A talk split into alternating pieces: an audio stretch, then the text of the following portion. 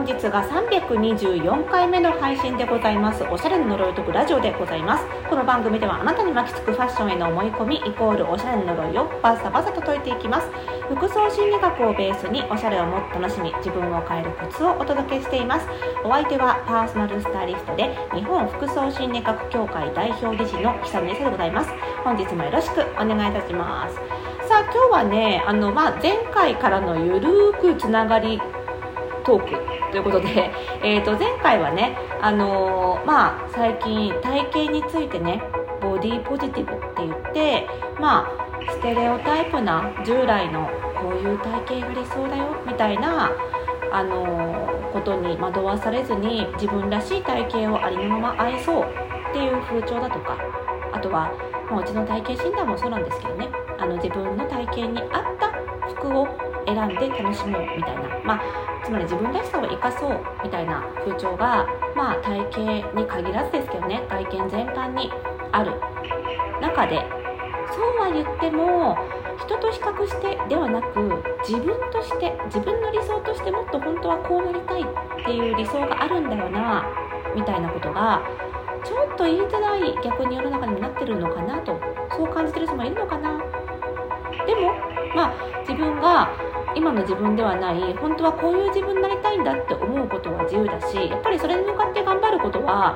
その自分そういう人にとってはすごい大事なことだったりするのでまあそれをねあの今回のあの今月のね私がやってるオンラインサロン服装心理ラボでは、まあ、今回体型というところにフォーカスして、えー、見せたい体型自分とは違うけれども本当はこういう体型になりたいんだっていうのを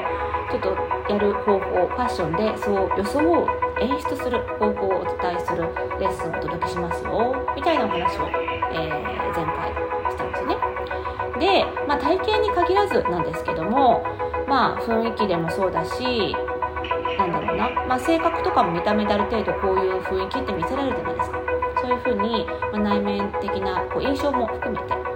なりたい自分にファッションである程度近づくことっていうのは見た目に関してはできるわけですよね。でそのなりたい自分にファッションを使ってなることで実はまあ心理的にもすごくメリットがあるんですよね。その話を今日はしていこうかななんて思ってます。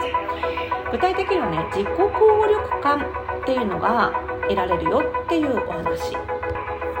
この自己効力感漢字は自己はまあ自分ですよ自己で効力効力感は効果の効に力に感覚の感自己効力感。でこう書きます。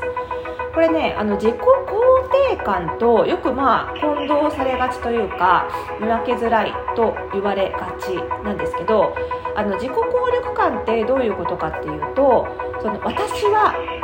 うまくできるっていう自信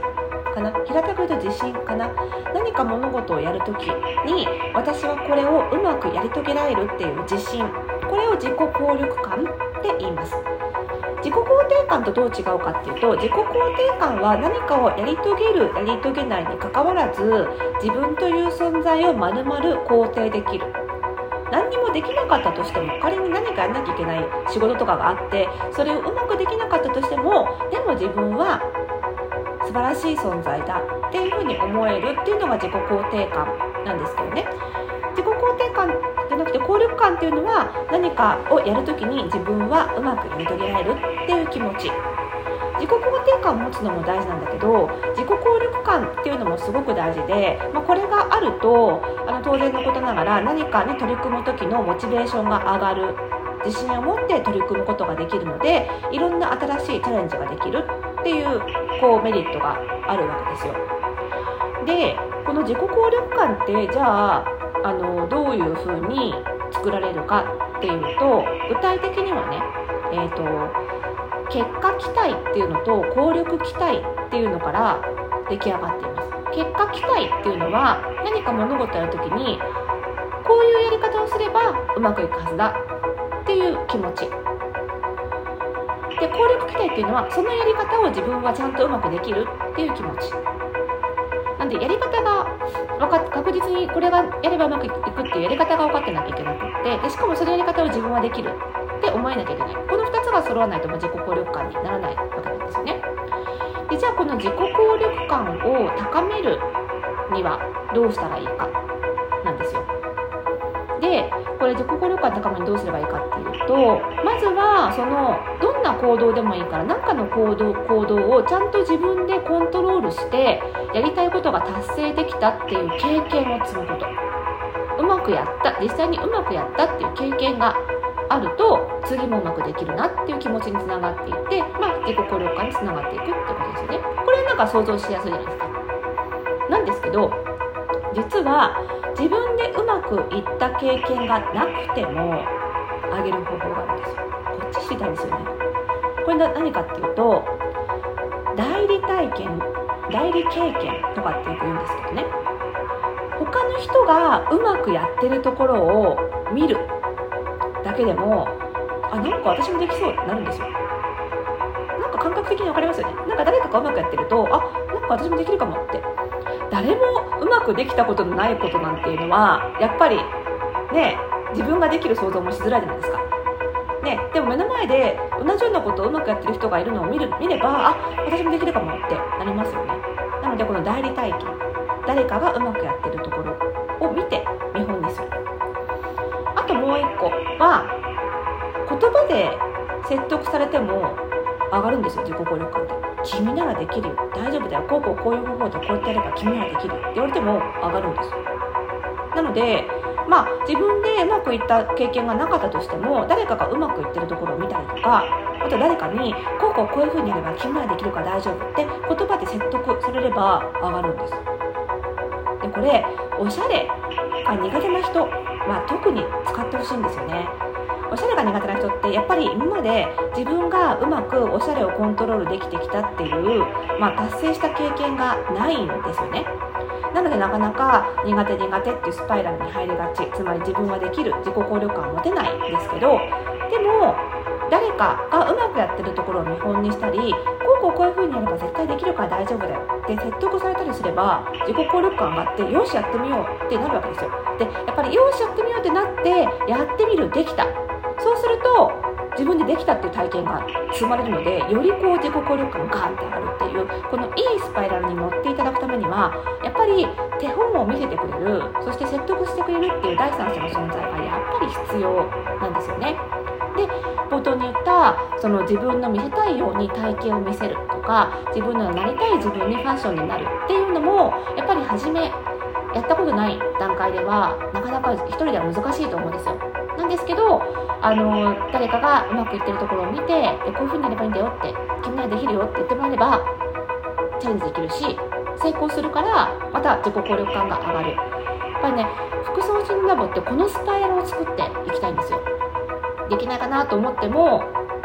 成功している、まあ、先輩方すでに入ってる会員さんたちがいたりとかあとは、えー、プロのスタイリストでももちろんいる。でもやっぱりねプロのスタイリストが成功してるのを見るよりも会員さんみたいな自分となんか近しい感じの人プロじゃない人がどんどんおしゃれになっているのを